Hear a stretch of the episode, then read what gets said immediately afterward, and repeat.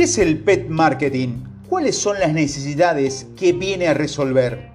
Si bien en la Argentina y en el resto de Latinoamérica el término está poco difundido, mercados como Canadá, Estados Unidos y algunos países de Europa está en pleno auge.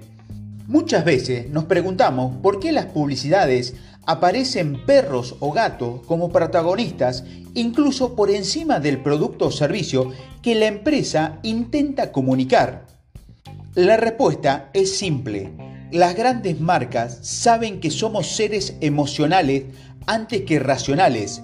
Entonces, al integrar a dichos perros o gatos en sus estrategias de comunicación, logran generar una figura de conexión emocional muy fuerte con determinados consumidores. No se trata de una publicidad, sino de toda una estrategia de marketing que pone como centro y razón de ser a los perros y a los gatos, quienes despiertan un amor inmesurable en aquellos que amamos a los animales.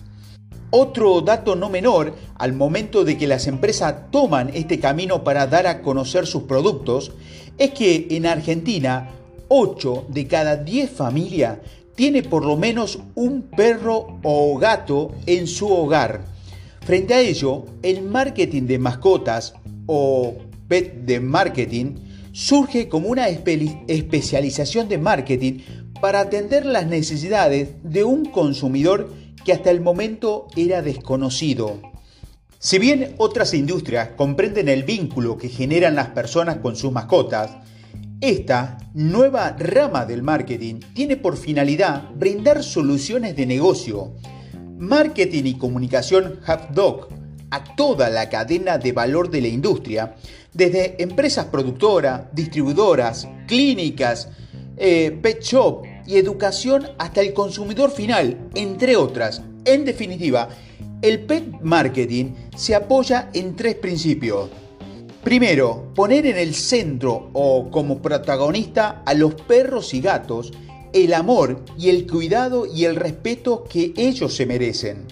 Segundo, garantizar la satisfacción del animal, paciente y de su propietario, por lo que debe asegurar la complacencia de los dos consumidores. Aquí radica la diferencia con otras industrias. Y tercero, entender a este nuevo consumidor, el humano, que tiene características muy diferentes a otros, pero muy comunes entre sí.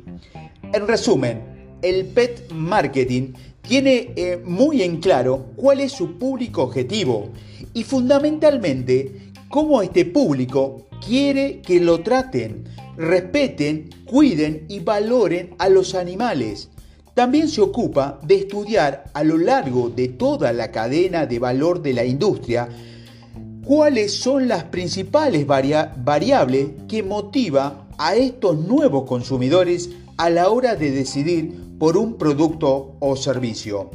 ¿Qué es el pet lover? La mayoría de estos consumidores, también llamado pet lover, cuentan con características comunes entre sí y diferentes del resto. Se consideran padres de sus perros y gatos y están seriamente comprometidos con el bienestar de sus respectivos hijos. La, la mayoría de los pet lovers pertenecen a la generación millennial, que está compuesto por el grupo de personas que han nacido entre los años 1980 y 2000 se lo denomina de ese modo debido a que su formación de la personalidad coincide con la aparición y los cambios del tercer milenio. Esto no quiere decir que solo los millennials son pet lover, aunque son la generación más marcada por las mascotas. Primero fueron los que adoptaron como sus respectivos hijos, incluirlos en sus actividades y estilos de vida, dormir a su lado, expresarse colectivamente por el respeto y el derecho del animal y además enorgullecerse de manera extrema por todo lo anterior. Se ofenden fácilmente cuando alguien les dice está mal humanizar a las mascotas. No son mascotas, son mis hijos. Esta nueva generación opta por retrasar su maternidad o paternidad o directamente no están en su proyecto de vida. No es casual que las grandes cadenas de supermercado dediquen el doble de espacio a las mascotas que el destino que lo que, lo que destinan a los niños. Incluso en muchas tiendas minoristas no se visualiza un espacio dedicado a los bebés, pero sí a los perros y a los gatos.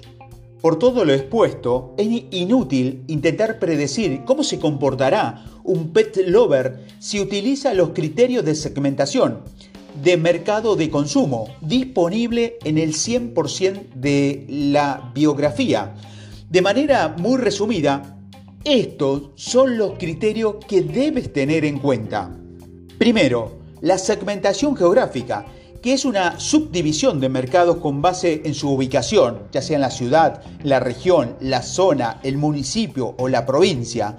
Segundo, la segmentación psicográfica, que se basa en el comportamiento individual del consumidor, extracto, social, estilos de vida, la personalidad. Tercero, la segmentación conductual, que se refiere a la tasa de uso de un tipo de producto, ya sea lealtad hacia una marca y beneficios esperados variables que suelen correlacionarse con otras. El cuarto es la segmentación demográfica, que hace referencia a la edad, el sexo, el ingreso, el estudio formales, ocupación, tamaño de familia, la religión, la nacionalidad, entre otros es lo más utilizado para establecer los procesos de decisión de compra. Lo grave no es que dichos criterios son erróneos, el problema es mucho peor. Debido a la apertura mental y a la visión de este mundo que tienen estos consumidores, diferenciar a la gente por sexo, estrato social, cultura e ingreso les resulta ofensivo, de poca sensibilidad, discriminatorio y hasta repudiable. A estas personas las unen las otras características y sentimientos colectivos muy diferentes a los de sus antecesores, por ejemplo, el amor por los animales. Todos conocemos gente con pocos recursos económicos que prioriza la comida y salud de su perro o su gato incluso cuando ellos mismos no tienen para comer, y personas con una buena posición económica que nunca fueron a una clínica veterinaria. Esto sin mencionar la cantidad de refugios, hogares y colaboradores que prácticamente sin recurso dedican gran parte de su vida al servicio de los animales. Podemos seguir enumerando cientos de historias que vivimos día a día, pero esto simples ejemplos ya derrumban cualquier intento de segmentación de consumidores y pacientes, según los criterios tradicionales. Aquí te quiero brindar estas seis características generales de los nuevos consumidores de este 2020. Primeros, en su mayoría pertenecen a la generación millennial. Aman profundamente a los animales y en especial al suyo fueron los primeros en incorporar a los perros y a los gatos como sus propios hijos.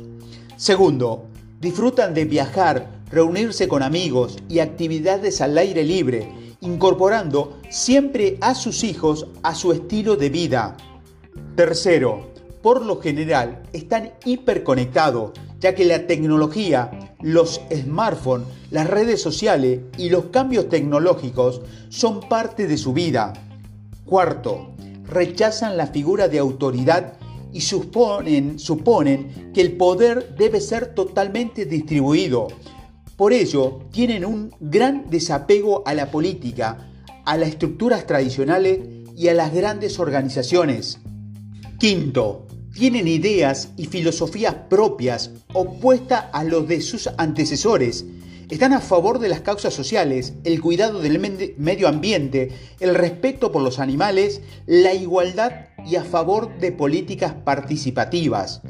Y sexto, para ello es muy importante la independencia, la autosuperación y el emprendimiento. No tienen miedo a probar nuevas cosas y viven sus propias reglas, viven el aquí y el ahora sin preocuparse por el futuro.